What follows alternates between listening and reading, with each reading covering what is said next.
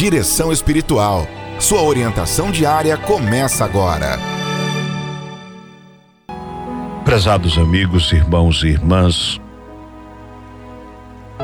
eu tinha me mantido em silêncio até hoje sobre este assunto, mas é preciso dizer uma palavra sobre esses fatos violentos que têm deixado nossos ambientes escolares em situação tão difícil.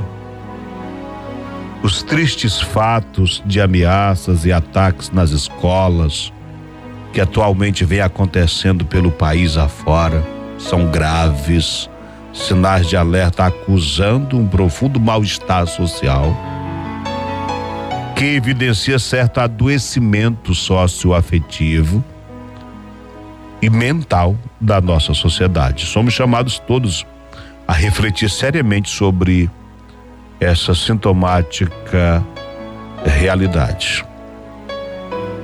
A atual exacerbada agressividade de crianças e adolescentes que explode em escolas e outros ambientes, como nos lares, nas ruas, clubes e praças, não é normal. É sinal de que está havendo um sério déficit de bons conteúdos que não lhes estão é, que não lhes estão sendo oferecidos para serem assimilados no processo de desenvolvimento integral. E não estou falando só da escola. A princípio, me referindo ao que recebem em casa. Essa questão é complexa demais. Merece uma visão e aprofundamento muito grande. Nascemos em estado bruto, movidos simplesmente pelos nossos instintos. É o processo educativo na família, na igreja e na escola que nos humaniza. E se não recebermos isto, a gente sofre e não se torna gente, parece. O desenvolvimento humano começa na família, mas está inserido também na sociedade, que por sua vez precisa de instituições que são orientadas ou geridas pelo Estado ou outras entidades. Contudo, estão todos dentro da cultura. Essa delicada questão que atualmente vivem as escolas envolvem diretamente no mínimo cinco grupos de sujeitos. Primeira família, a sociedade, a escola, os governos, a igreja e a cultura em geral. A violência que se vê hoje nas escolas certamente se expressa no jeito de falar em casa, no jeito de comentar notícias de violência,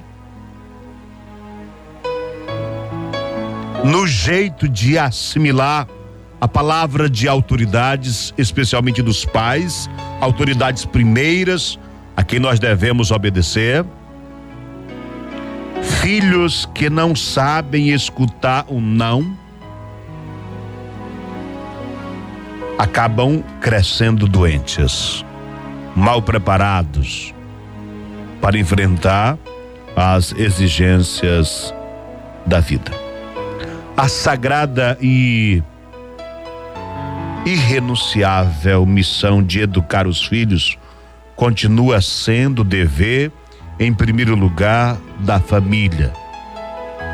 É na família que se aprende a importância do limite tem que incentivar e ao mesmo tempo limitar. Podar como a gente corta a árvore.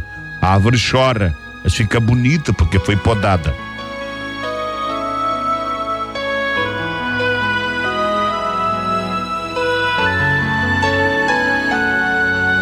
Aprender a, a importância da disciplina. Quando a família não cumpre a sua função,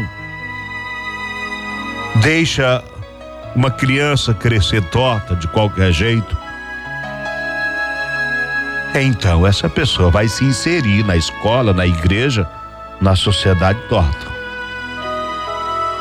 Não queremos agora colocar na família um peso maior, uma responsabilidade maior do que que já tem. Queremos apenas recordar que não devemos olhar agora somente para os outros.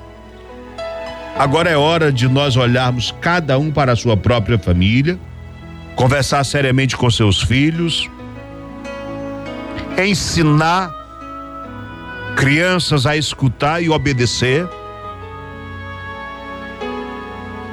ensinar que se pode permitir, mas se pode proibir, ensinar que se pode dizer sim, mas também se deve muitas vezes dizer não.